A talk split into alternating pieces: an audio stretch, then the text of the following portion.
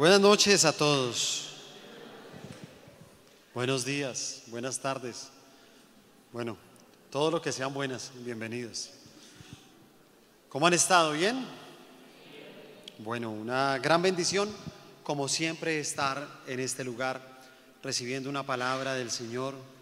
Así que les invitamos a que oremos, cierre sus ojos donde está, incline su rostro.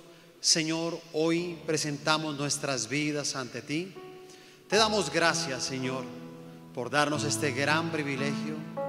Hoy te pedimos, Espíritu Santo, que tomes el control de nuestras vidas.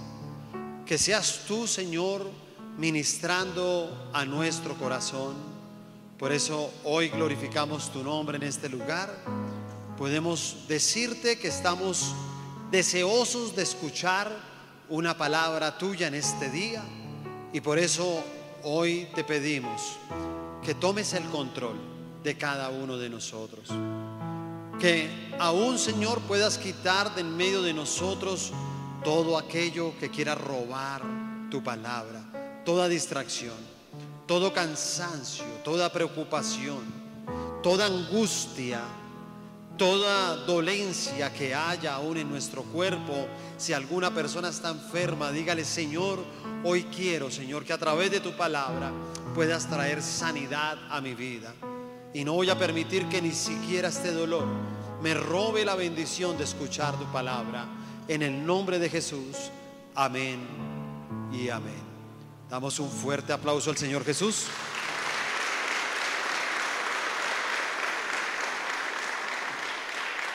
Ahora sí uno que se merezca al Señor Jesús. Fuerte ese aplauso para Él.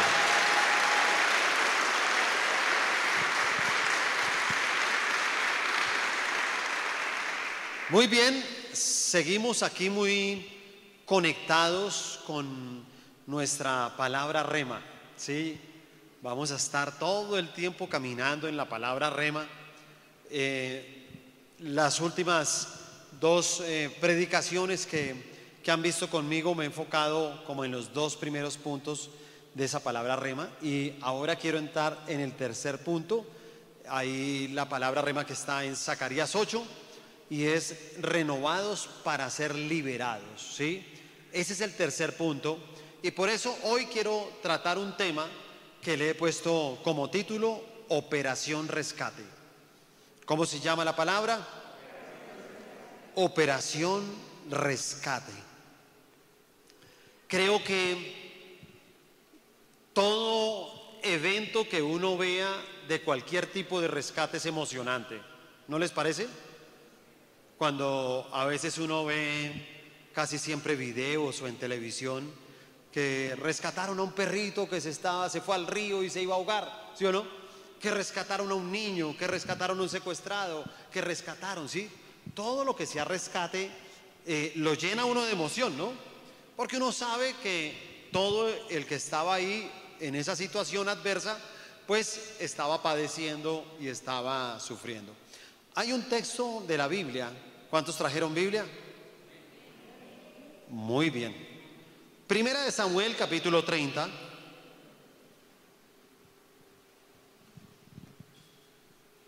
El versículo 1 y 2. Primera de Samuel 30, versículo 1 y 2. Cuando David y sus hombres vinieron a Ciclac al tercer día, los de Amalek habían invadido el Negev y a Ciclac, y habían asolado a Ciclac y le habían prendido fuego, y se habían llevado cautivas a las mujeres y a todos los que estaban allí, desde el menor hasta quién? Hasta el mayor. Pero a nadie habían dado muerte, sino que se los habían llevado al seguir su camino. Amén. Habla del menor al mayor. Y tiene que ver mucho con nuestra palabra rema. Porque ese versículo de Zacarías decía que el Señor prometía en Jerusalén liberar a los ancianos. ¿Sí se da cuenta? Ahí estaba hablando de un tiempo. ¿Se acuerdan lo que les enseñé de los tiempos de guerra? ¿Quiénes sufren más en los tiempos de guerra? ¿Quiénes son los que más sufren? Los ancianos y los niños, ¿cierto? Y ahí había una palabra en Zacarías que dice el Señor que él prometía al pueblo de Jerusalén liberar a los ancianos y a los niños. Y decía, nuevamente caminarán por las plazas, por los parques, estarán llenos los niños. Los ancianos harán con sus bastones y podrán caminar en medio del gozo, tomados de las manos ahí con su pareja, ¿cierto? Entonces, hay una promesa de libertad. Y aquí, la misma palabra también nos dice que habían sido cautivados desde el menor hasta el mayor. Son tiempos de guerra, ¿sí se da cuenta? En todo tiempo de guerra se busca que alguien sea cautivo. Y bueno, creo con tristeza un poquito hay que decirlo, ¿no? En este tiempo podemos verlo aún en nuestra nación, ¿cierto? Es quien cautiva a quién, ¿cierto? ¿Quién encierra a quién? ¿Quién le hace daño a quién? Porque son los tiempos de guerra. Son tiempos así, con tristeza, ¿no? Le da uno tristeza. Pero dice que David, él, él estaba en, esa época, estaba en tierra de los filisteos y estaba precisamente en ese lugar para poder entender un poquito mejor esta historia. David y los hombres de guerra, ¿sí? El que iba a ser el rey David estaba con sus hombres en tierra de los filisteos y él se fue donde los filisteos porque acuérdese que Saúl lo perseguía. Y su propio pueblo, de cierta manera, había una gran cantidad de ese pueblo que lo estaba buscando para Saúl. Así que él tomó una decisión y era como hacer una alianza con los filisteos. Entonces fue donde los filisteos y les dijo, venga, yo quiero pelear contra, con ustedes contra los amalecitas. Pero entonces los filisteos le dijeron, no, nosotros no queremos pelear con usted. Devuélvase. Y entonces él se devuelve nuevamente para Ziklag, que era como el lugar, el pueblo donde estaba viviendo, con toda su gente, y dice esta palabra que al tercer día, o sea, él duró tres días caminando, los estudiosos hablan más o menos de que caminaron unos 35 kilómetros diarios, había de distancia entre esas ciudades, les tocó caminar 35, ¿se imagina lo que es caminar 35 kilómetros? ¿Cuánto hay de aquí a Bogotá? ¿Cuánto? 30. 27. 40.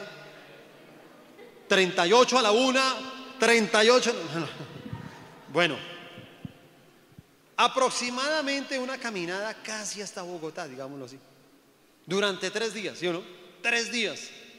Eh, en tiempos de guerra se camina mucho. Hoy en día mucha gente también le toca caminar, ¿no? Pues así es en tiempos de guerra, toca caminar mucho. Pero dice que él caminó esos tres días. Y cuando, cuando él llega, ¿sí me entiende?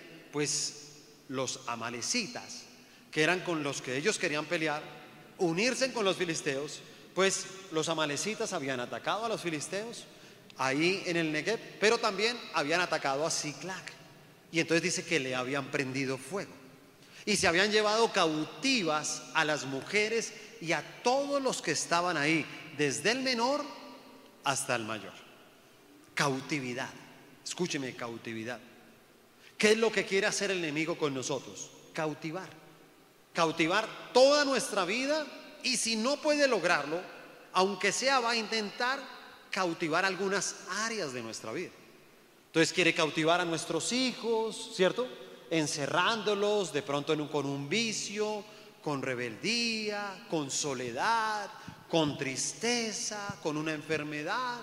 Quiere cautivar nuestro matrimonio trayendo división, trayendo cada día como más argumentos, eh, el uno contra el otro. Quiere cautivarnos a través del silencio, a través de no arreglar las dificultades que se tienen quiere cautivar nuestras finanzas, ¿sí o no? Y a veces uno se da cuenta cómo están cautivas. ¿Sabe cuándo se da uno cuenta? Cuando uno va al cajero y uno dice, bueno, metamos la tarjeta a ver qué pasa. Pero uno ya sabe que no hay nada. Pero uno tiene la esperanza, ¿sí o no? De que uno diga, bueno, de pronto meto la clave de otro. ¿Quién quita, no? ¿Quién quita que pronto salga un billetico de 50 y salve la patria, no? Eso pensaría uno. Pero uno es consciente que la parte financiera también está cautiva, ¿sí se da cuenta? Y el enemigo lo que trata e intenta de hacer, dice, ¿qué área puedo cautivar en ti? Cautivo tus emociones, cautivo tu corazón, cautivo tus pensamientos. ¿Qué puedo cautivar? Hay algo que él tiene para encerrar, para, para robar, ¿sí se da cuenta? Algo que quiere destruir, que quiere encerrar, porque la cautividad es eso, ¿no? Encierro, es atadura, es cárcel, son rejas, son límites que hay en los cuales tú no puedes andar con libertad. Y cuando David vio todo ese panorama, pues en ese momento como que él ve esa desolación, él ve todo que está quemado, ¿sí se da cuenta? Y en ese momento como que llega y dice, mira, toca hacer algo, toca hacer algo. Y él lo que dice, ¿sabe qué toca hacer? Operación rescate. Operación rescate. Toca rescatar, toca liberar. Todo lo que el enemigo me quitó, tengo que liberarlo. Y David hizo cuatro cosas para poder recuperar, para poder rescatar todo lo que el enemigo le había quitado. Lo primero que hizo David, él buscó la fortaleza en Dios. ¿Qué fue lo primero? Buscó, buscó la fortaleza en quién? En Dios. Versículo 3 al 6. Vino pues David con los suyos a la ciudad, y aquí que estaba quemada, y sus mujeres y sus hijos e hijas habían sido llevados cautivos. Entonces David y la gente que con él estaba alzaron su voz y lloraron hasta que les faltaron las fuerzas para llorar. Las dos mujeres de David, Ainoán, Jezreelita, y Abigail, la que fue mujer de Nabal de Carmel, también eran cautivas. Y David se angustió mucho porque el pueblo hablaba de apedrearlo. El pueblo estaba en amargura de alma, cada uno por sus hijos y por sus hijas. Y dice ahí, mas David se fortaleció en quién? En Jehová su Dios. David se fortaleció en Jehová su Dios. Ahí estaba el panorama. Y bueno, los panoramas siguen siendo los mismos. Y yo digo, increíble esta palabra en este tiempo, ¿no? Y digo increíble, no, increíble porque no lo crean, sino digo increíble es porque la palabra de Dios siempre será actual, siempre estará al día. Y uno llega y dice, el Señor nos dio la palabra de Zacarías. Y esa palabra de Zacarías nos habla precisamente de liberación. Nos habla de un pueblo que estaba cautivo. Un pueblo que quería regresar a la libertad y se encontró precisamente con que todo estaba incendiado. ¿Han visto alguna similitud en estos días de incendios? Porque todo funciona así. Y dice, y los padres y las madres lloraban por los hijos porque habían sido llevados a la cautividad. Y hoy en día nos duele el corazón en Colombia ver a tantos jóvenes cautivos. Tantos jóvenes cautivos, hermano. En esas condiciones. En cautividad. Y entonces, claro, uno comienza a mirar todo, todo el panorama. Dice que David comienza a acercarse a la ciudad. Y cuando él comenzó a acercarse, después de esos tres días, cansados, agotados que estaban, ¿sí me entiende? Y cuando ellos comienzan a ver de lejos, ya cerca, pues veían todo ese humo negro, todo el humo del incendio de toda la ciudad. Y claro, ya más cerca ellos como, óyeme, pero ¿dónde está la gente? No salió nada, nadie a recibirnos. Y comenzaron ya a entrar a la ciudad, todo quemado, todo destruido, todo parecía como como una ciudad fantasma, ¿sí se da cuenta? Un montón de escombros quemados, sin sobrevivientes. Y realmente en ese momento como que dijeron, mire, todo aquí está perdido. ¿Por qué lo digo? Porque a veces también en nuestra vida parece que todo estuviera perdido. ¿Sí se da cuenta? Cuando hay cautividad, cuando hay un área que está cautiva en la vida, uno llega y dice, ahí no hay nada que hacer. Muchas personas dicen de esa manera, ¿no? Uno llega y le dice, oye, pero ¿por qué no intentas cambiar de trabajo? Yo no, yo ya lo hice, ya me cansé. Oye, pero ¿por qué no intentas restaurar el hogar? No, no, no, no, no, no. Yo ya no quiero más eso. Eso está perdido. ¿Sí se da cuenta? Ya la gente no ve nada, ve un desierto, no ve salida, no tiene ánimo, no tiene fe, no tiene fuerza, no tiene nada, ¿sí se da cuenta? Porque cree que ya todo se perdió. Esa es la función de Satanás, que uno visualice que ya todo está perdido. Escúchame, todo lo que está pasando con Satanás, como lo que yo les decía, ¿qué es lo que está pasando hoy en día en Colombia? En Colombia lo que está pasando es un tema espiritual. Por eso tú y yo tenemos que ser profetas, por eso tú y yo tenemos que orar.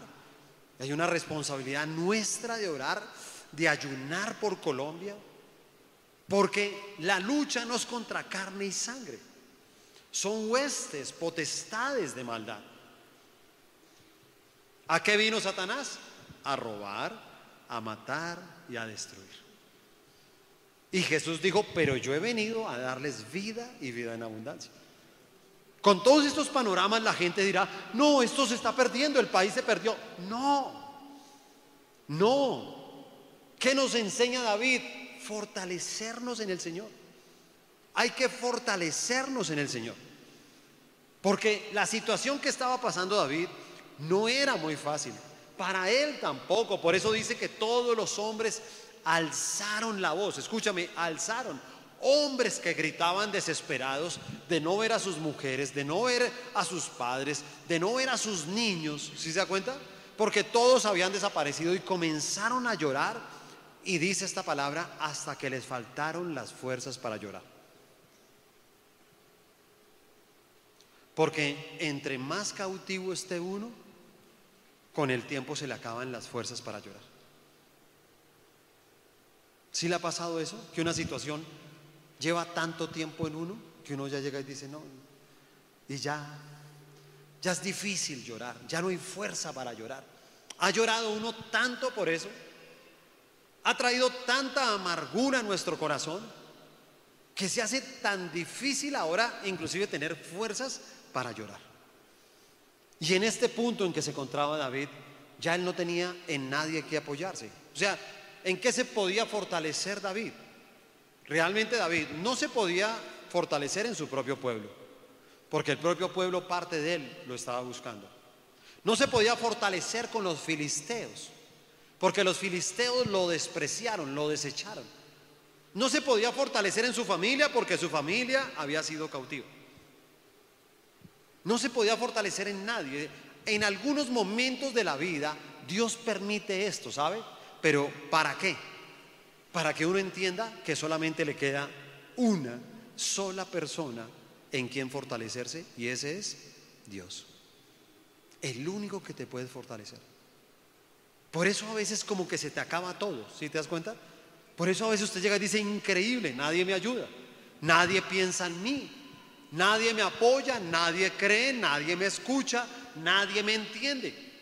A veces Dios permite todo eso para que una persona tenga que fortalecerse en Dios, para que entienda que su único camino es Dios, para que entienda que aún los que eran sus amigos, ¿no?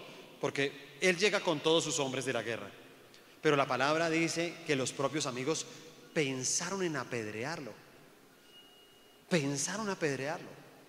Y cuando él vio que inclusive los mismos amigos se volvieron en contra de él, él era consciente que de cierta manera él tenía una culpabilidad en eso. Él había salido huyendo de, Saúl. Él tenía un conflicto interno.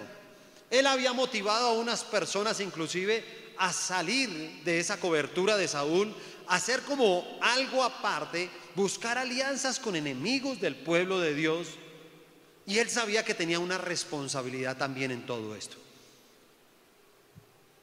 Cuando tú estés en un momento de esos, yo te voy a decir algo, no es tan malo. No es tan malo. Las personas no entienden lo que Dios quiere hacer. Y a veces Dios como que busca en nosotros que pasemos por estas situaciones. Porque, ¿qué ha pasado? Hay algo, hay un área de nuestra vida que ha sido cautiva y no encontramos apoyo en nada ni en nadie. Y uno pensaría que Dios no está ahí y es todo lo contrario. Dios está ahí porque está esperando que cada uno de nosotros podamos fortalecernos en Dios. Así como dice esa palabra, mas David se fortaleció en Jehová su Dios. Antes de, antes de esta historia, realmente uno, uno no veía a un, a un David como débil. ¿Sí? Ver a David débil no era fácil. Pero mira que tuvo que pasar esto para que David se sintiera de esa manera. A veces la gente no quiere verse débil. Y no quiere verse débil porque por orgullo. Lo que más impide que las personas se acerquen a Dios no es otra cosa más que el orgullo. Cuando hay orgullo, la gente, no, yo tengo mis cosas, tengo mis reparos, tengo a Dios de mi manera, eh, yo lo busco, yo veré cómo hago, yo salgo de esta, yo, yo tengo mi relación con Dios, Él me va a sacar, pero dime cómo es, no, a mi manera, yo sé, yo tengo, sí, no, no te metas, pero es simplemente una señal de debilidad. Y no entiende la persona que es el momento exacto, al contrario, de fortalecerse en Dios. Fortalecerse. Yo creo que este momento fue crucial en la vida de David. Un momento duro, difícil, porque realmente sí, lo había perdido todo. Estaba perdiendo su credibilidad, estaba perdiendo el respeto, perdió a su familia, perdió el lugar donde se había establecido, y simplemente Dios permitió que él se fortaleciera. Pero escúcheme, ¿cómo es la fortaleza de Dios? A veces la gente no entiende cómo es que uno se debe fortalecer en Dios. Y entonces el fortalecerse viene por etapas. Entonces, a veces uno se tiene que fortalecer para reconocer. Esa es una etapa. Fortalecer para reconocer. Entonces, uno se fortalece en el primer momento en que uno sabe que ha cometido errores. Eso fue lo que entendió David. David llegó y dijo, mire, yo sé que me he equivocado, yo sé que tengo parte de la culpa de esto. Porque si una persona quiere salir de la cautividad, tiene que reconocer, escúcheme, la fortaleza está cuando uno reconoce, cuando uno llega y dice, mira, ¿por qué no tengo plata en la, en la cuenta del banco? ¿Sabes por qué? Porque he hecho malos negocios, porque no he sido un buen administrador porque simplemente me he gastado lo que Dios me ha dado para vivir y me lo he gastado de la manera inadecuada. ¿Sí se da cuenta? Entonces uno tiene una culpabilidad y uno nunca se va a fortalecer a menos de que usted lo reconozca. El día que lo reconozca usted llega y dice, claro, ¿por qué mi matrimonio está en cautividad? Porque he sido un hombre duro, porque he sido una mujer de pronto que me ha faltado sabiduría. ¿Sí se da cuenta? Entonces se fortalece uno en ese primer paso, en reconocer. Se fortalece uno para quebrantarse, como lo hizo David. Sí, porque él reconoce, pero él se quebranta. Él llora, él saca su dolor, él expresa lo que está sintiendo. Muchas personas no pueden salir de la cautividad porque la guardan, porque la esconden, porque la disimulan, porque no, no quieren que los demás los vean como débiles. Y entonces viene la etapa de fortalecerse para el arrepentimiento. Entonces, ¿sabes qué tiene que hacer en la etapa de, cuando uno se va a fortalecer del arrepentimiento? Uno tiene que cambiar. Uno tiene que entender, mira, mis finanzas han sido cautivas, ¿por qué? Porque he utilizado tarjetas de crédito, porque siempre he vivido de créditos, de, de endeudarme, de pedirle a la gente plata prestada. Pero eso tiene que cambiar. Ya no me voy a volver a endeudar. Ya no voy a volver a utilizar esas tarjetas de crédito porque es plata que no tengo. Yo no tengo plata. ¿Cómo voy a utilizar una tarjeta que no tiene plata? Me venden cosas, pero yo no tengo plata para pagar. Entonces uno comienza a fortalecerse y uno dice, mira, tengo que corregir. Y entonces, luego de ese proceso, ahí sí viene el fortalecimiento para ir y recuperar todo lo que el enemigo le quitó a uno. Pero el primer paso es ese fortalecimiento en Dios. Es esa misma fortaleza que resucitó a Jesús de entre los muertos. ¿Se da cuenta? Tal vez la gente decía, murió. No, resucitó al tercer día. Pienso que de las mejores conversaciones que hay en el, en el mundo son las que uno tiene con uno mismo. A mí me parece muy curioso ver gente que le cuenta a todo el mundo, habla con todo el mundo, pero no habla consigo mismo. Y yo creo que cuando uno se quiere fortalecer, uno tiene que tener unas conversaciones con uno mismo. Uno tiene que evaluarse. Uno tiene que mirar cuáles son sus errores, en qué se ha equivocado. Y cuando tú ya veas en qué te has equivocado, te tienes que arrepentir. Y cuando te arrepientes, tú inmediatamente tienes que corregir. Y cuando corriges, tú dices, ahora sí voy a rescatar lo que el enemigo me había quitado. ¿Cuántos dicen amén? Le damos un fuerte aplauso al Señor por eso.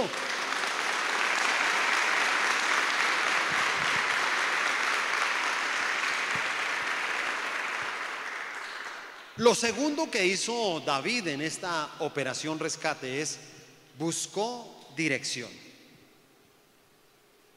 Buscó dirección. La dirección es muy importante, ¿sí o no? Uno puede ver la dirección desde que uno, ¿qué será lo primero que uno tiene que tiene dirección? Un triciclo, ¿sí o no? Un juguete que tiene dirección. Y uno va creciendo y una bicicleta tiene dirección. Después creces y un carro tiene dirección. Y lo más importante de todo eso es la dirección. Todo. Un barco, no importa lo grande que sea, desde cuenta, puede ser inmenso, inmenso, inmenso y es manejado por un pequeño timón. Un avión puede ser muy grande, manejado por un timón. Es lo que le da la dirección, ¿sí se da cuenta? Y dice ahí el versículo 7 y 8. Y dijo David al sacerdote Abiatar, hijo de Ahimelech, yo te ruego que me acerques el efod. Y Abiatar acercó el efod a David. Y David consultó a Jehová diciendo, ¿perseguiré a estos merodeadores? ¿Los podré alcanzar? Y él le dijo, síguelos, porque ciertamente los alcanzarás y de cierto librarás a los cautivos. Amén síguelos. ¿Qué fue lo que buscó David después de haberse encontrado la fortaleza? Apenas estuvo fuerte, apenas tuvo el ánimo para levantarse, llegó y dijo, listo, tengo ganas de recuperar lo que el enemigo, pero yo ya no puedo hacerlo en mis fuerzas, necesito la dirección de Dios.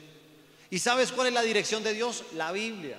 El timón de un cristiano es la Biblia.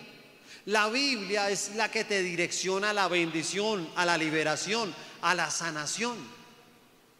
Esa es nuestra dirección y por eso dice que Él buscó a Jehová. Él consultó con Él. Él dijo, mira, ¿qué tengo que hacer? Ya tengo la fuerza para hacerlo, pero Señor, ¿los alcanzaré? los liberaré. decía, sígalos, sígalos, persígalos, ¿sí me entiende? Porque ciertamente los alcanzarás y de cierto los librarás de los cautivos. ¿Sabe qué es eso? Una promesa. Una promesa. Por eso nosotros somos direccionados por la palabra de Dios. No hay, mire, yo a veces digo que un cristiano que no lee la Biblia todos los días y ora de acuerdo a lo que leyó, es como, es como un cristiano de esos tipo, como la pólvora. ¿Sí se da cuenta? O sea, yo, no sé si usted ha visto algunas veces, y, y hay un dicho que dicen que es volador sin mecha. Entonces, cuando el volador tiene la mecha, permite que ese volador salga así hacia arriba. Pero a veces se cae la mecha y algunos inteligentes les da por decir, no, eso con un briquet vamos a encenderlo ahí, ese prende. Él sí prende, pero la mecha es la que le da la dirección. Entonces comienza a ser volador sin mecha y eso comienza para todos lados, ¿sí me entienden? Eso coge para cualquier lado. Y a veces hay cristianos así, ¿sí me entienden? Ahí están, existen. Y es un volador sin mecha, porque la verdad coge para cualquier lado asiste a una iglesia, va a una célula, pero es un volador sin mecha, no tiene dirección, no consulta a Dios y no entiende que hemos tomado malas decisiones porque no hemos consultado con Él. Porque no le hemos pedido dirección para nuestros sentimientos. Porque no le pedimos dirección simplemente. A veces uno llega y dice, Dios mío, es que yo en ese trabajo me siento como un esclavo. Claro, porque nunca le pediste dirección para ese trabajo. Ahora eres un cautivo. Ahora eres un esclavo. Ahora tú te sientes así todos los días. Y hay gente que lo habla y dice, es que yo en ese trabajo me siento como explotado. Me están explotando. Si te están explotando es porque tú te sientes cautivo, porque no debería ser así. El trabajo tiene que ser una bendición de Dios, ¿sí se da cuenta? Porque uno llega y dice, ¿y tú por qué estás trabajando acá? Porque Dios me trajo. Dios me direccionó en este trabajo. Y usted se aguanta, ah, yo me aguanto lo que sea, hermano, esto es de Dios, esta situación va a cambiar. Si Dios me trajo acá, hermano, lo único que le puedo decir es que esto será una bendición. A mí Dios me dio una palabra, a mí Dios me direccionó. Pero hay gente, hermano, que no direcciona su vida, no direcciona sus sentimientos. Nunca le, no tiene una promesa del Señor. Toman decisiones de acuerdo a cómo amanezcan. Entonces, si amanecen tristes, entonces toman la decisión de acuerdo a la tristeza. Si amanecen alegres, entonces toman la decisión de acuerdo a la alegría. Entonces, si amanecen tristes, renuncian al trabajo. Si amanecen alegres, entonces dice, sí, voy a seguir un tiempo más. Pero es como amanezcan, no como Dios lo direcciona. Y por eso el enemigo aprovecha toda esa debilidad en nosotros, ¿sí? Para confundirnos. Y simplemente una persona que no tiene la dirección de Dios se va a equivocar. Se va a equivocar, ¿sí se da cuenta?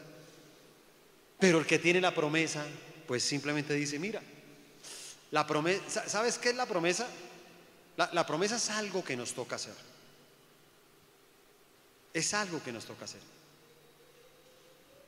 Yo te voy a decir algo. Si tú, por ejemplo, los que son solteros y están pidiéndole una dirección a Dios de su vida en su área sentimental, usted tiene que entender que Dios en algún momento te va a decir a ti, óyeme, no con esa persona. Si quiero que te cases, no con esa persona. Si quiero que algún día tengas una persona a tu lado, no con esa persona.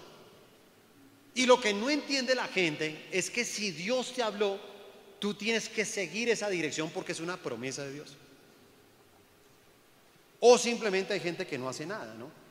Entonces usted imagínese a David que le hubiera dicho, eh, el Señor le dice, listo, persíguelos, alcánzalos y libéralos. Y él se sienta y dice, yo sé Señor que tú los vas a liberar. No, no funciona así. Hay algo que hacer. La palabra siempre es un libro, sí, que realmente yo, yo creo que es el libro de Hechos. ¿Se da cuenta? El libro de Hechos.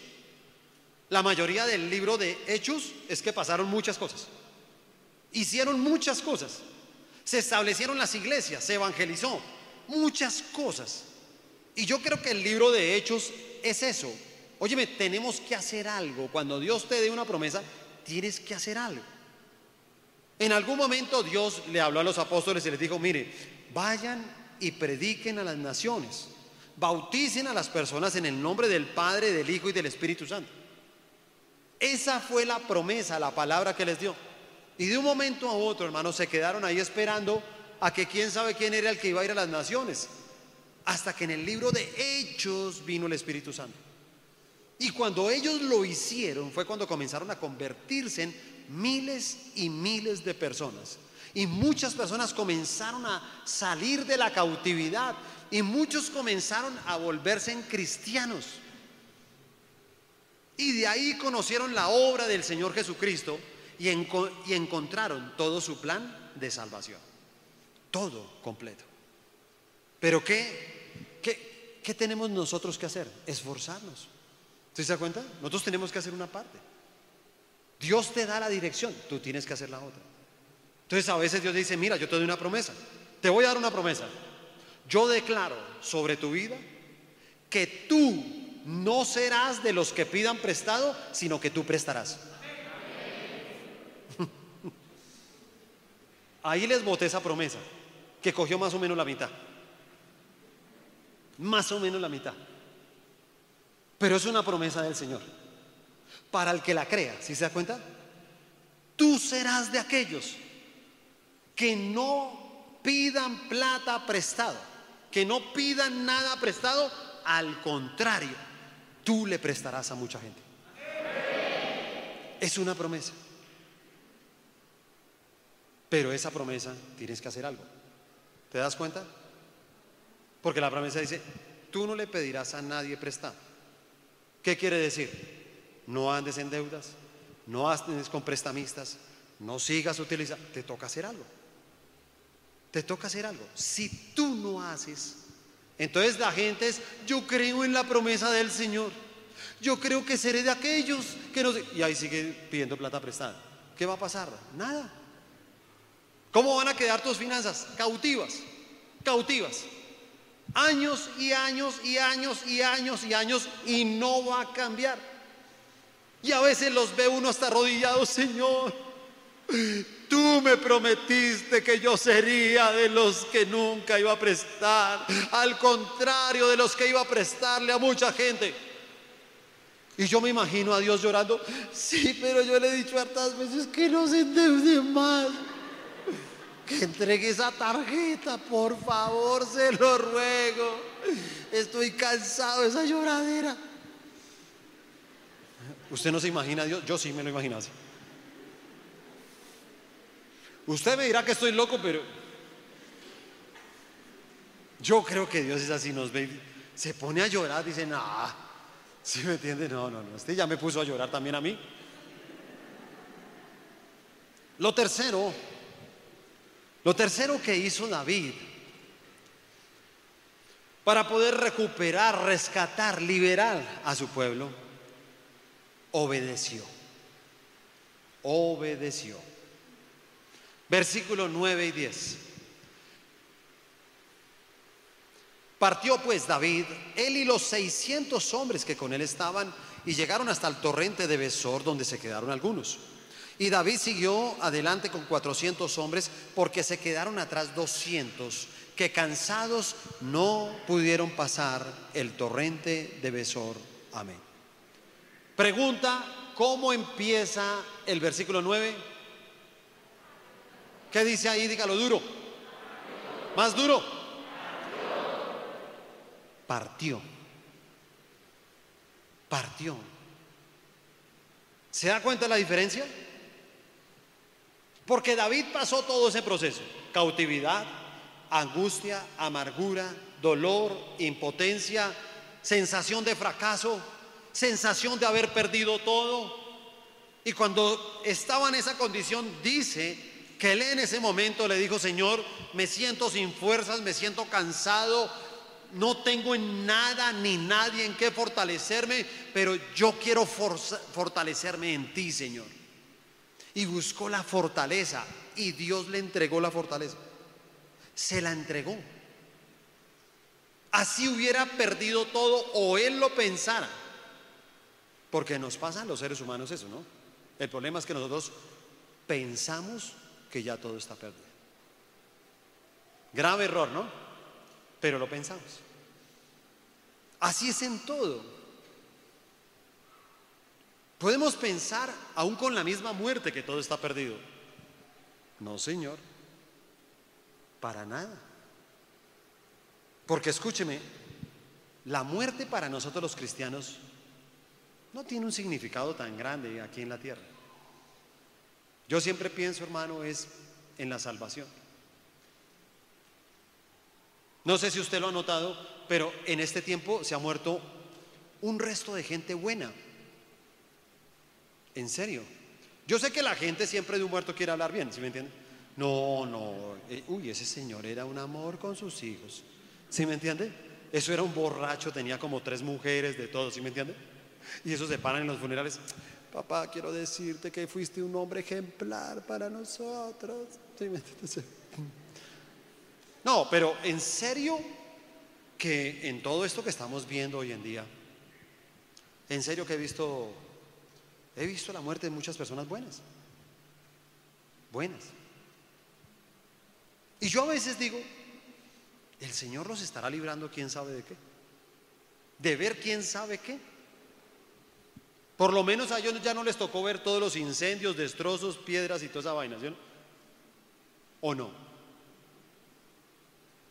De muchas cosas el Señor los estará guardando. Cosas que no entendemos. Pero el Señor le da la fortaleza. Y cuando Él ya siente fuerzas de levantarse, de seguir, entonces llega y dice, ok, Señor, me siento fuerte, pero Señor, ¿qué hago? ¿Qué hago? Perdí mi familia, perdí todo. He perdido el respeto de estos hombres. No tengo a nadie, Señor, pero dime, dime qué tengo que hacer. Y él le dice, mira, persíguelos. Tú los vas a liberar. Alcánzalos, tú los vas a alcanzar. Dale. Y entonces, ¿qué hace David? Partió. De una, obedeció. Escúchame, cuando Dios te dé una palabra, obedece. Obedece. Solamente que el Señor te diga algo y tú corre detrás de esa palabra. Corra detrás de esa promesa. Corra detrás de esa dirección que Dios le ha dado. Hágalo sin temor. Hágalo para lo que usted cree que es bueno y hágalo para lo que usted considera que no es tan bueno. A veces el Señor le dice, no, mira, este trabajo, no te quiero ver trabajando en ese lugar. A veces la gente llega y dice, pero ¿por qué el Señor me está diciendo que cambie de trabajo? ¿Por qué me dio como esa palabra? ¿Por qué si yo me siento bien en el trabajo? Y el Señor dice, porque sabes que en ese trabajo vas a conseguir un amante en dos años. Por eso no te quiero ahí. No es por el trabajo, es por ti. Y si él no parte, en dos años tiene un amante. Y si no parte, en dos años acaba con su familia. Y si no parte, lastima a sus hijos. Y son todos esos hijos que tenemos en las calles sin padres. Y si los tienen, ellos no tienen autoridad sobre sus hijos. No tienen. Y no tienen autoridad por eso, porque no estuvieron ahí y ahora los hijos dicen, ¿qué va? Ahora usted que pues haga lo que quiera. ¿Y qué? Y se le enfrenta. Porque crecieron sin afecto, sin cariño, sin amor. Crecieron sin compañía. Crecieron con un par de tenis, un pantalón, ir al colegio y unos libros. Y toda una sociedad corrió detrás de eso, pensando que era ser padre. Pero cuando el Señor le diga a uno algo, corra detrás de eso, corra. Obediencia, hay que obedecer, ¿sí se da cuenta? Así pasen cosas, porque escúcheme, pueden pasar cosas no muy fáciles. Aquí hay dos escenarios más que podemos analizar de esta parte de la obediencia. Número uno, mira cómo las cosas pueden cambiar cuando alguien aprende de lo que dice la Biblia. Cuando alguien aprende del modelo de Dios. Porque unos versículos antes estábamos hablando que los hombres de él hablaban de apedrearlo. Estaban hablando de eso.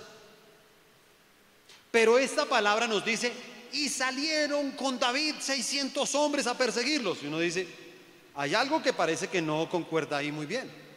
¿Sabes qué no concuerda? Que uno llega y dice, pero ¿cómo así? ¿Al fin lo iban a apedrear o por qué se fueron con él? ¿Creen o no creen en él? No, no creían en él. Ya no lo respetaban. Ellos lo veían como culpable, pero todo cambió, todo cambió cuando vieron que David lloraba igual que ellos se quejaba igual que ellos, estaba amargado igual que ellos, pero en un momento se levantó y comenzó a decir, Señor, dame fortaleza, dame fortaleza, no quiero llorar más, no quiero lamer mis heridas, no quiero estar a toda hora pobreteándome. Porque mucha gente que está cautiva se pobretea, mucha gente pobrecito yo, no soy comprendido, nadie me ayuda, nadie me apoya, nadie me entiende es una de las facetas de la cautividad. Entonces dejó de llorar, encontró la fortaleza y cuando ya se sintió fuerte, no sabía para dónde coger. Entonces le dijo a todos los hombres, venga, le voy a decir algo, hermano. ¿Qué está pasando? No, vamos a, a levantarnos, me he fortalecido en el Señor. Y por favor, espérenme en un momento porque voy a buscar dirección de Dios. Y este hombre, me imagino yo que entra a algún lugar y comienza a orar con Dios. Y comienza de rodillas a decirle, Señor, podré alcanzarlos, podré liberarlos. Y el Señor le dice, ve, síguelos, síguelos porque los vas a alcanzar. Síguelos porque no solamente los vas a alcanzar, los vas a liberar de la cautividad. Y sale. Y cuando sale, Él comienza a decirles a todos, ¿sí me entiende? Bueno, quiero decirles algo, hermano. Ya hablé con Dios. No teman. El Señor nos ha dado una dirección y voy a decirles algo. Vamos a recuperar a nuestros hijos. Vamos a recuperar a nuestros ancianos. Vamos a recuperar todo lo que nos robaron. Todo lo que el enemigo, todo lo que los amalecitas nos quitaron, lo vamos a recuperar porque es en el nombre de Jesús que lo vamos a recuperar. Y les habló de esa manera. Cuando les habló de esa manera, date cuenta que todo cambió. Y los hombres dijeron, vamos. Ya no hablaban de apedrearlo. Ahora ya lo querían acompañar. Ahora querían ir con él a rescatarlo. Y entonces lo segundo que uno puede también ver en esta enseñanza es algo muy importante. A veces también vamos a tener la fuerza y vamos a tener la dirección de Dios. Pero no quiere decir que todo va a ser fácil. Porque Satanás también en algún momento va a tratar de hacer algo para desanimarnos. Cuando vamos detrás de aquello que el enemigo nos ha robado. Entonces, cuando sale, cuando sale eh, David con sus 600 hombres, ¿qué pasa? Que comienza a avanzar. Y de un momento a otro, 200 hombres. La tercera parte de los hombres que llevaba. La tercera. Llega y le dice, David, no podemos más, hermano. Estamos cansados, hermano. Hermano, venimos de caminar ciento y pico de kilómetros. Tres días caminando, agotados, hermano, cansados. Queríamos llegar, comer algo, descansar. No hemos comido nada porque no había nada que comer. Hemos estado llorando. Nos sentimos débiles. David, en serio, hermano, no podemos más. Y sería de pronto un golpe anímico para él o para los otros 400 que iban. ¿No cree? A veces tú y yo vamos recuperando. A veces el Señor quiere como, como que nosotros rescatemos todo aquello de la cautividad, pero date cuenta que pasan cosas, ¿no? Solamente es que uno esté recuperando su hogar y verá que el enemigo pone otras cosas. Solamente es que tú estés tratando de organizar tus finanzas y el enemigo pone algo. Solamente es que tú le creas a Dios y tengas la fe de que Dios te va a sanar. Y te voy a decir algo, tú con la fe que Dios te va a sanar y te sale una nueva enfermedad. Pero es una estrategia del enemigo para ver si nosotros no le obedecemos a Dios. Para ver si nosotros nos salimos del camino. Pero mira lo que hace un hombre de Dios. Porque ¿sabes qué fue lo que hizo él? Entonces llega y le dice, ok, yo estoy de acuerdo. Y la verdad, quédense ustedes acá descansando. Pero creo que hay una buena idea en todo esto. Nosotros vamos con muchas cosas. Vamos con muchas provisiones. Y esas provisiones para pelear también son un problema. Le propongo a los otros 400 que van conmigo que dejemos las provisiones con ellos. Y entonces vamos a poder ir más livianos. Si vamos más livianos, vamos más rápidos. Si vamos más rápido, los vamos a alcanzar como Dios nos lo prometió. Y dejó ahí a los 200. Ahí los dejó. Pero no permitió el desánimo, ¿sí se da cuenta? No lo permitió. Unos se fueron a pelear, otros se quedaron cuidando las provisiones. Pero le voy a decir algo, el propósito de Dios muchas veces es permitir que algo nos quite la fuerza con la que vamos para conquistar. A veces Él lo permite, a ver cuál es la reacción de nosotros, a ver si nos desanimamos, a ver cuál es la actitud, a ver si dejamos de obedecer. Y por eso a veces Dios tiene que vaciar para llenar. Hay gente que dice eso, estoy perdiendo todo. Y yo le digo, no, no estás perdiendo todo, vas a ganar todo. Dios está desocupando para llenar. Está quitando porque mira, todo lo que tú dices que te está quitando no sirve. No sirve. Y lo único que está haciendo es precisamente traer lo nuevo que tiene preparado para ti. Es lo nuevo que tiene preparado.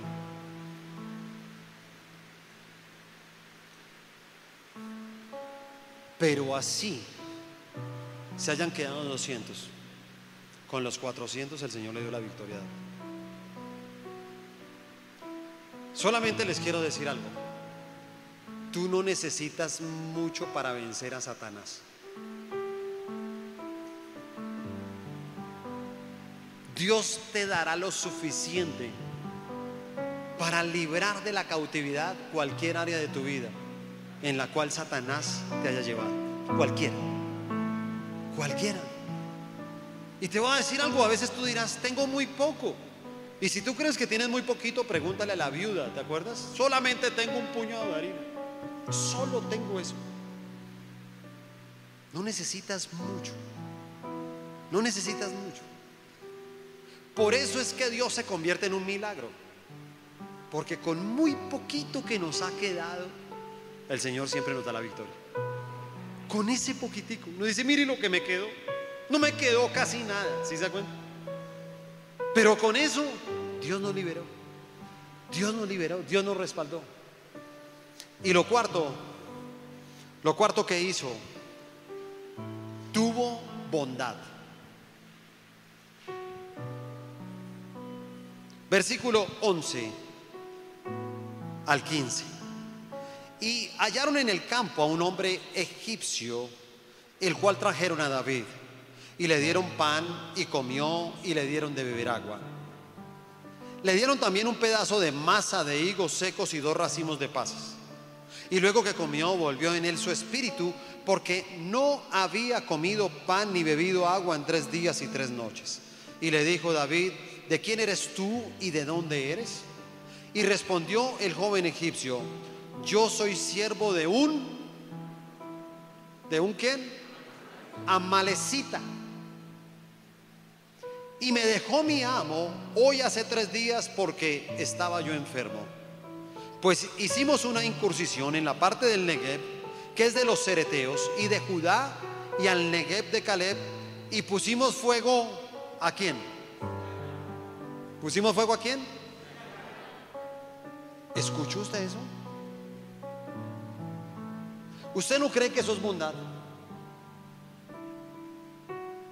Un enemigo, alguien que quemó su ciudad, alguien que fue parte del desastre, David lo estaba alimentando. Imagínese esa escena solamente a David con sus hombres y ven a una persona moribunda. Acuérdese que David tenía que alcanzarlos. Si tú estás alcanzando a alguien, por lo general no te detienes. ¿Sí o no? Usted no se detiene porque está alcanzando a alguien.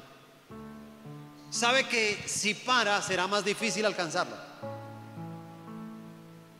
Pero algo que tenía David en su corazón era bondad, compasión. Y a pesar del afán que ellos llevaban, vieron a este hombre moribundo tres días sin comer, sin beber agua, y pararon y le dieron agua, lo cuidaron, todo. Y por eso le pregunta, ¿tú quién eres? No, yo soy un, un egipcio. Mi amo era una malecita, estuvimos en tal lado, quemamos las ciudades, todo. Y esto tiene una enseñanza muy grande para nosotros, porque nunca nos imaginamos la manera en que trabaja Dios. Nunca. A mí como me hubiera gustado haber llegado aquí a la iglesia y haber solucionado toda mi vida.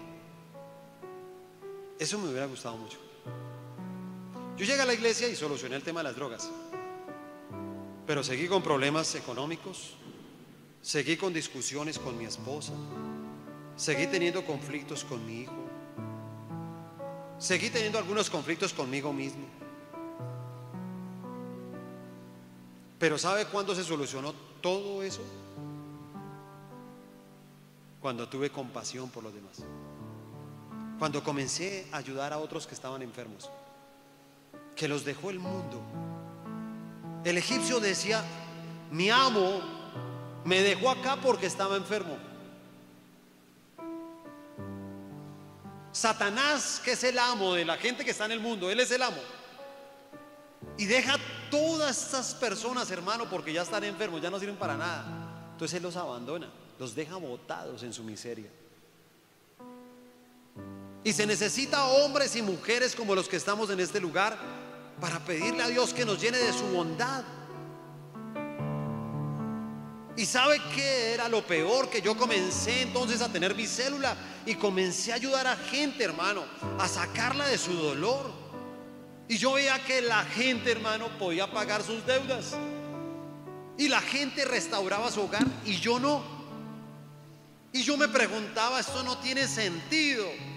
Hasta que leí la Biblia y me encontré que sí tiene sentido.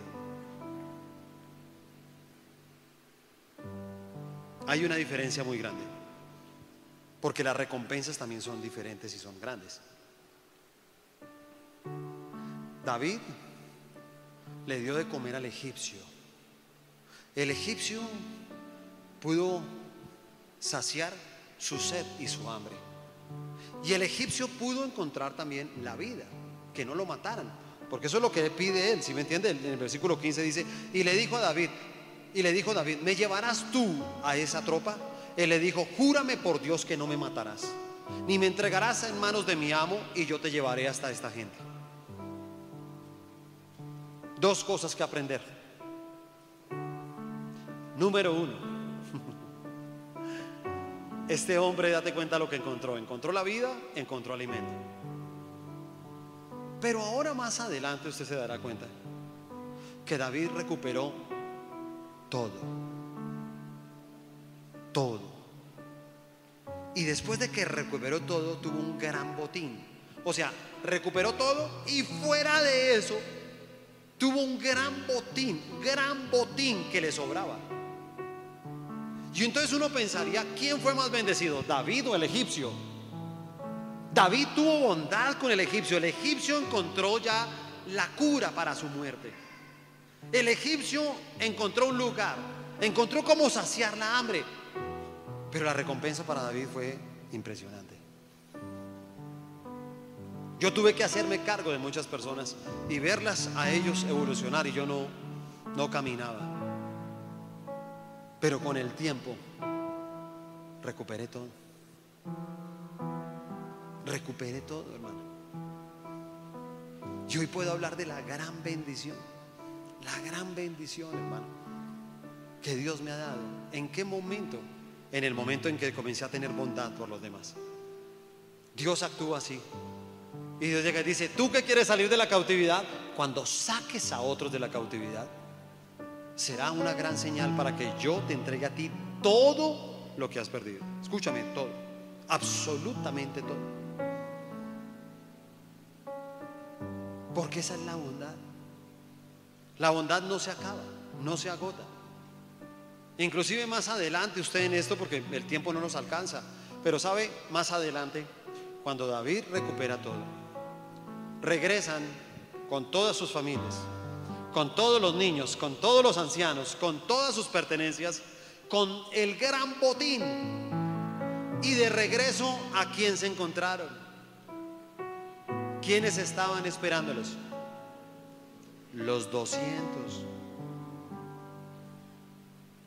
Y la misma palabra llega y dice, y entonces algunos perversos que habían entre David, dice esa palabra, perversos, entonces llega y dice, venga David, no, no me venga con el cuento hermano que, que ahora usted va a repartir el botín aquí entre todos. No, señor. No, no, no. Entréguele a la mujer, entréguele a los hijos, entréguele al papá, a la mamá, lo que ellos tenían, pero el botín es entre nosotros que fuimos los que peleamos. ¿Y sabe qué les dice? ¿Qué les dice David? Dice, Así no es. Todo lo que tenemos nos lo ha dado el Señor. Así que lo vamos a repartir entre todos. Porque es importante el que peleó, pero es importante el que guardó. ¿Y cómo será que si usted lee este texto dice, y esto será ley de hoy en adelante? Lo pone como una ley, como un principio para entender que todo lo que Dios nos da es para repartir. Las bendiciones son para repartir. Si Dios ha restaurado tu hogar, no es para ti, es para que le enseñes a otros a tener un buen hogar. Si dejaste ahora, ya no eres cautivo de las deudas, es para que lleves a otros a que no tengan deudas y les enseñes. Esa es la bondad, esa es la compasión. Y mira los resultados. El versículo 16 dice, lo llevó pues y aquí que estaban desparramados todos sobre aquella tierra comiendo y bebiendo y haciendo fiesta por todo aquel gran botín que habían tomado de la tierra de los filisteos y de la tierra de Judá. Y los hirió David desde aquella mañana hasta la tarde del día siguiente y no escapó de ellos ninguno, sino 400 jóvenes que montaron sobre los camellos y huyeron. Y libró David todo lo que los amalecitas habían tomado. Y asimismo libertó David a sus dos mujeres y no les faltó cosa alguna, chica ni grande, así de hijos como de hijas del robo y de todas las cosas que habían tomado, todo lo recuperó David. Tomó también David todas las ovejas y el ganado mayor y trayéndolo todo delante decían, este es el botín de David. Todo. ¿Sabes qué podemos recuperar tú y yo?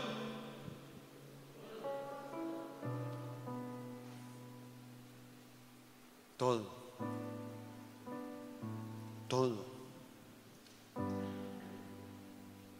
Uno puede estar aquí predicando, habrá gente que dice, ¿será? ¿Será que sí?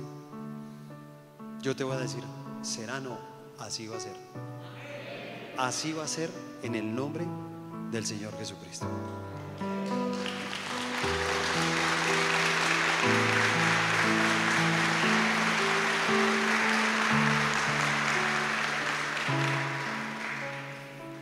¿Qué tal si cierra sus ojos ahí? Cierre sus ojos. Y quiero que por un momento piense en aquellas áreas que están cautivas en tu vida.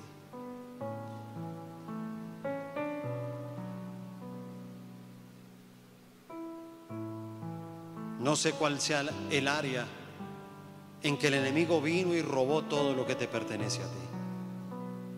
Puede ser tu área financiera, puede ser tu área física, puede ser tu área emocional, puede ser tu área espiritual, puede ser tu familia, tal vez sea tu trabajo, tal vez sean tus sueños, tal vez sea la fuerza. Y tal vez veas todo como perdido, escúchame bien. Porque lo que ven nuestros ojos a veces es como lo mismo que veía David. Él veía una parte de su corazón desolada. Él tenía un dolor grande de ver a su ciudad destruida, totalmente incendiada, de ver que no estaban su familia, que se la habían llevado cautiva y que no sabía inclusive si estaban con vida o estaban muertos. ¿Qué habría pasado con ellos? Eran esclavos, estarían abusando, golpeándolos, explotándolos. Y comenzó a sentir una angustia igual que la que sentimos tú y yo. La misma angustia que recibimos tal vez cuando nos dan una mala noticia. El mismo llorar hasta que se nos acaban las fuerzas de poder convivir con una cautividad por muchos años. Te sientes encerrado, te sientes cautivo. El mismo dolor cuando tal vez recibes el resultado de un examen médico negativo. El mismo dolor que se siente por la traición de una persona. El mismo dolor que se siente cuando alguien nos ha abandonado. Y comienza uno a, sentirse cautivo. Y, y a veces somos cautivos de la ira y del rencor, del resentimiento y estamos encerrados ahí. Y son cadenas que nos atan y se nos hace difícil aún tener fe se nos acaban las fuerzas, se nos acaba el ánimo. Pero escúchame bien, si tú estás así, si hay un área de tu vida, tal vez son todas las áreas de tu vida. Porque hay gente que dice así, mira, en mi vida no hay nada bueno. Todo está destruido, todo está perdido. No quisiera ni vivir, no quisiera ni seguir, no quisiera continuar. Tal vez estás hasta cansado de llorar porque se te acabaron las fuerzas para llorar.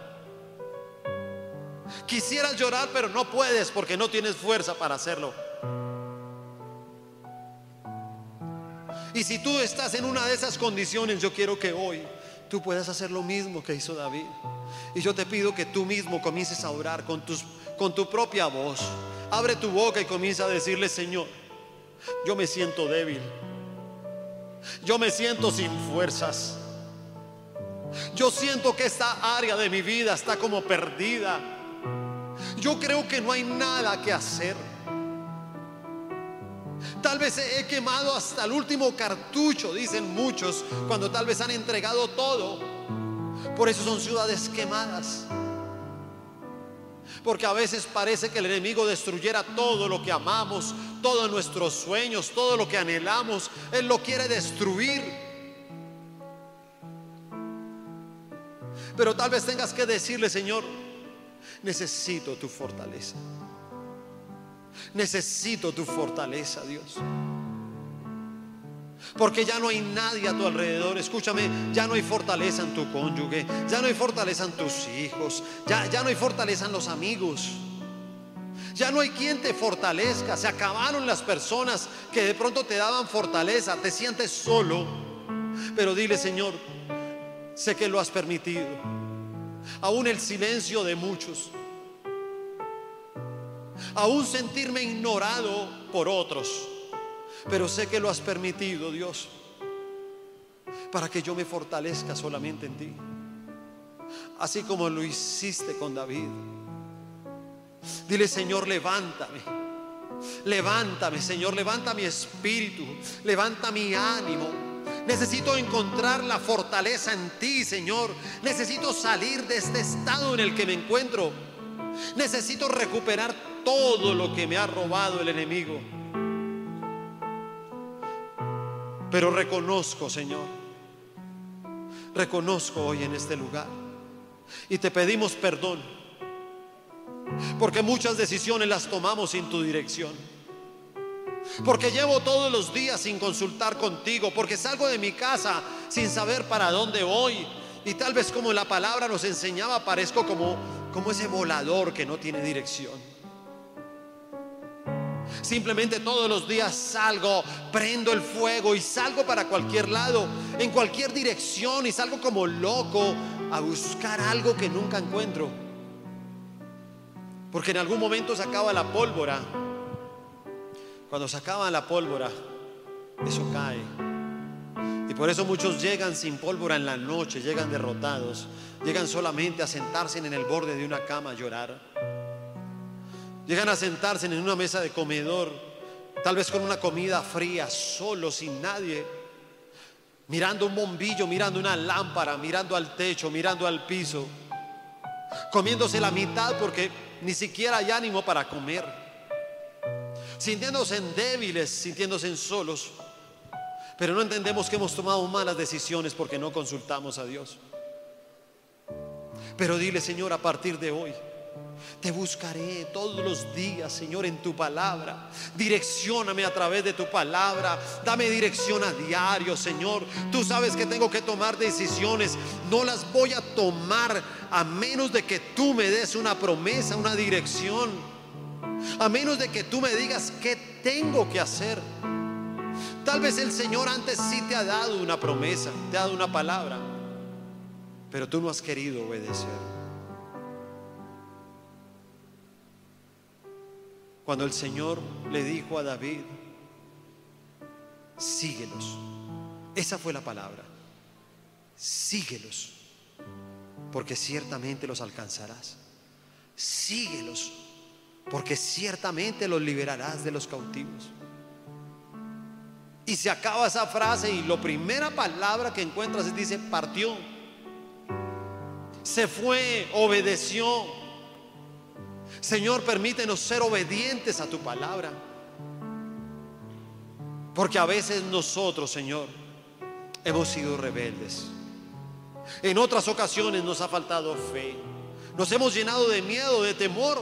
Sabemos que tú nos diste una dirección, pero nos da miedo tomar esa dirección. Así que perdónanos porque hoy estamos simplemente asumiendo las consecuencias de la desobediencia.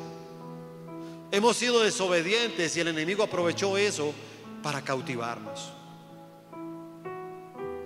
La primera pareja desobedeció y por eso fue sacada del Edén, del paraíso, de ese lugar de la bendición, de la protección de Dios. La desobediencia siempre te va a sacar de la bendición del Señor.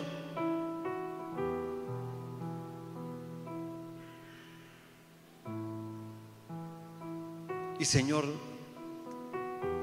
yo te pido que llenes nuestro corazón de bondad y compasión, así como David. Tú y yo tenemos que alcanzar metas todos los días. Tú y yo tenemos que alcanzar un dinero para vivir, un estudio, una preparación, un esfuerzo. Y salimos tal vez a alcanzarlo todos los días, pero escúchame, en el camino Dios te va a poner hombres como el egipcio. Y Dios va a mirar lo que tú haces con ellos. Y va a poner familia, amigos alrededor, personas que están ahí enfermos, que fueron abandonados por Satanás porque él ya hizo de todo con ellos. Y ahora que los vio débiles, los botó, los abandonó en su miseria. Y solamente queda la bondad de un corazón bueno que se acerque a ellos y les dé el alimento, les dé la palabra de Dios, sane sus heridas y los lleve a ellos a alejarse del espíritu de muerte para que encuentren la vida. Porque si tú y yo lo hacemos, vendrán las recompensas del Señor. Ahí viene el que podamos ser libres de toda cautividad. El Señor nos liberará porque Él ve el corazón bondadoso porque Él ve que el día de mañana, que nos llene de sus tesoros, que nos llene del gran botín, que nos llene de sobreabundancia, Él sabe que nosotros seremos capaces de compartir lo que tenemos. Él lo sabe muy bien. Y por eso nos dará la posibilidad de recuperar todo. Yo te pido, Señor, que escuches nuestras oraciones. Y que tú, en esta noche, nos ayudes a recuperar todo, Señor. Todo, todo. No queremos recuperar algunas cosas. Sé que hay gente que dice, Señor, dame aunque sea esto. No, todo, todo. Todo lo que hayas perdido lo recuperarás. Yo lo declaro en el nombre del Señor Jesucristo. Y dale gracias, dile Señor, gracias por tu palabra. Gracias por tu amor. Gracias por lo que nos enseñas cada día. Te amamos, te bendecimos. Te damos a ti, Señor, toda la gloria, toda la honra, toda la alabanza en el nombre del Señor Jesucristo. Amén y amén.